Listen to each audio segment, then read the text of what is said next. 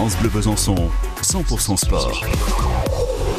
Elle passe une tête tout le week-end sur France Bleu Besançon et elle nous fait le bonheur de sa visite ici sur le plateau de la Foire Comtoise en live. Manon Board, bonjour. Bonjour Romain, quel plaisir d'être euh, avec vous aujourd'hui. Et vous recevoir comme ça au cœur de la Foire Comtoise 95e édition qui reçoit le Portugal, invité d'honneur, faut-il le rappeler.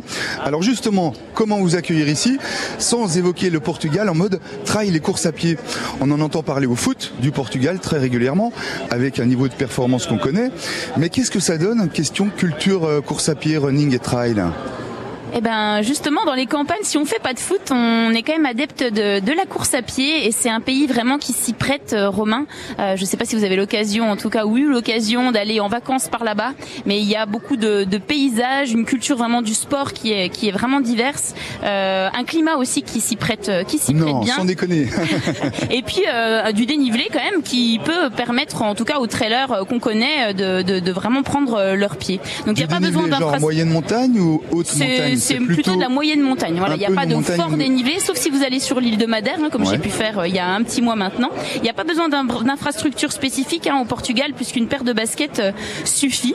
Et justement, le trail au Portugal, c'est des, c'est des sentiers qui sont très bien servis en sentiers de trail, des villes comme un peu comme à Besançon, avec euh, des collines, avec des, des montagnes vraiment environnantes. Et il y a des, des voilà, les municipalités en fait aménagent des parcours de trail, mais aussi des douches, des salles de repos, des zones de repos et ah euh, collectivités locales. Voilà, tout à fait. Avec euh, des, par exemple à Porto, on a des, des, des, sentiers balisés de 12, euh, 10, 12, 24 et même 42 km main. Donc ça, c'est, tout aussi bien qu'à, Besançon. Ça veut dire aussi que celui ou celle qui remporte le voyage, qui est toujours en jeu ici euh, sur le plateau France Bleu de la Foire Comtoise, a tout intérêt à prendre les baskets et l'appareil photo pour profiter à fond des sentiers Portugal. sera pas dépaysé du Portugal. Alors si vous êtes un jogger, hein, pas un coureur euh, trailer, mais un jogger.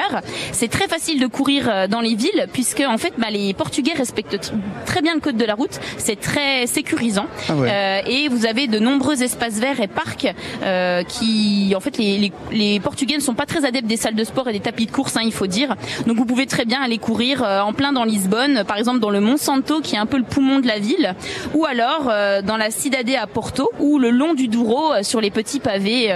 c'est vraiment très agréable agréable de s'y promener. Ça fait rêver tout ça, franchement, quand on pratique le trail et la course à pied. Et, le rêve, c'était, alors je vous dis, hein, il y a trois semaines, un mois, moi j'étais sur l'île de Madère, alors qu'il y a une île portugaise, hein, euh, sur euh, un ultra qui est très très connu là-bas, le Mute, l'ultra trail de Madère, et c'était une fête euh, culturelle. voilà, je vous ai même ramené un petit bonnet hein, que j'ai eu sur le podium, une vraiment un esprit de solidarité assez similaire que celui de, de France. Et les courses, les courses là-bas, les manifestations sont pas forcément très connues, mais elles commencent à se développer. Et je pense que c'est aussi un champ euh, touristique et, et, et, économique qui se veut euh, très intéressant. Donc par exemple à Aveiro, vous avez le semi-marathon qui est le plus rapide du Portugal, un semi-marathon d'Europe. Aveiro c'est euh, sur la côte ouest au bord du lagon.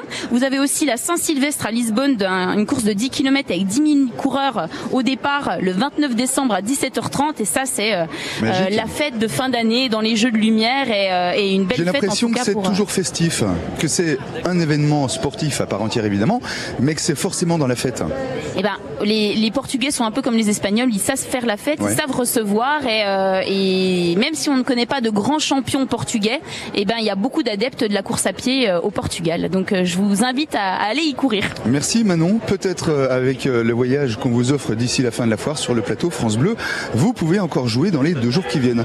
Merci. Tout doux sur les churros, pommes d'amour, gaufres et, frites, ah. parce qu'avec la course à pied c'est peut-être pas le top. Avec Mais modération. c'est un peu le paradis. à bientôt Manon, merci. Bon week-end à vous.